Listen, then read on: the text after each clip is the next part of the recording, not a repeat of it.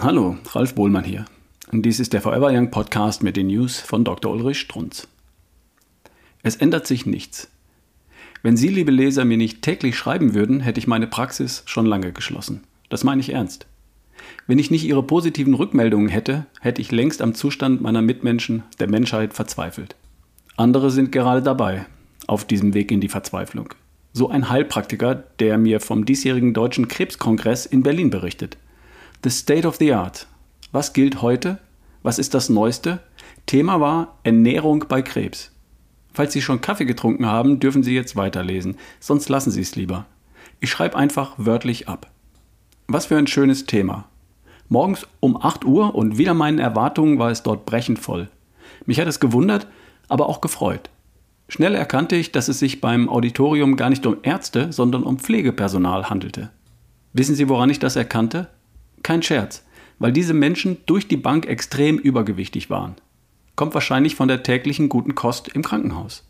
Es gibt zwar auch viele übergewichtige Ärzte, aber der Anteil der adipösen Krankenschwestern und Pfleger ist wirklich auffallend.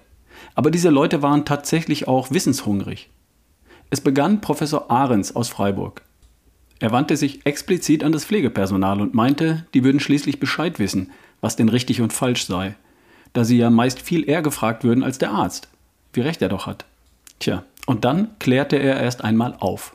Antioxidantien, Vitamine und Spurenelemente zu geben sei generell nicht empfehlenswert. Bei Selen habe man ja schon gesehen, dass man damit mehr Schaden als nützen könne. Und dann kramte er, zack, mal wieder die gute alte Select-Studie aus dem Hut. Siehe News vom 27.04.2013. Ich kochte vor Wut, zumal ich sah, dass die gutgläubigen Krankenschwestern alles genau mitschrieben. Das werden sie zu Hause erst einmal an die Kollegen weitergeben. Dass man irgendwas labortechnisch messen kann, hat der gute Professor Ahrens offensichtlich noch nie gehört. Und so ging es weiter und weiter. Vitamin C? Nein, bringt natürlich nichts.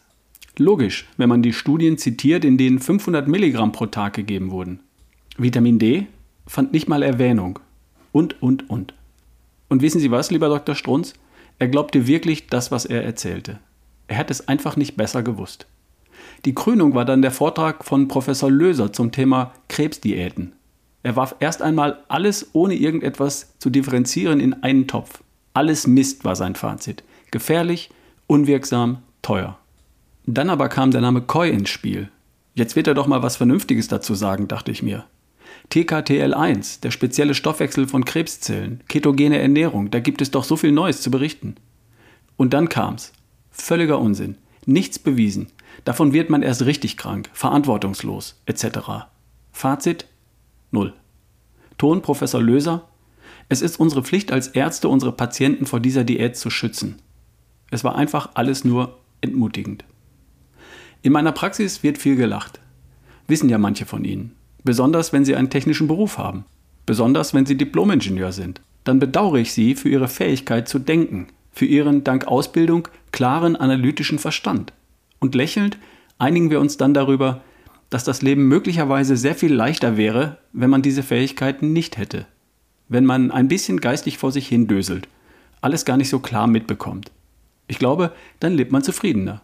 Dann nimmt man Krebs ebenso hin, so wie das Wetter oder die Jahreszeiten. Ist halt so. So gesehen beneide ich Professor Ahrens und Professor Löser. Aufgehoben im resignativen Gebäude der Schulmedizin. Das war eine News von Dr. Ulrich Strunz, vorgelesen von Ralf Bohlmann hier im Forever Young Podcast. Bis zum nächsten Mal.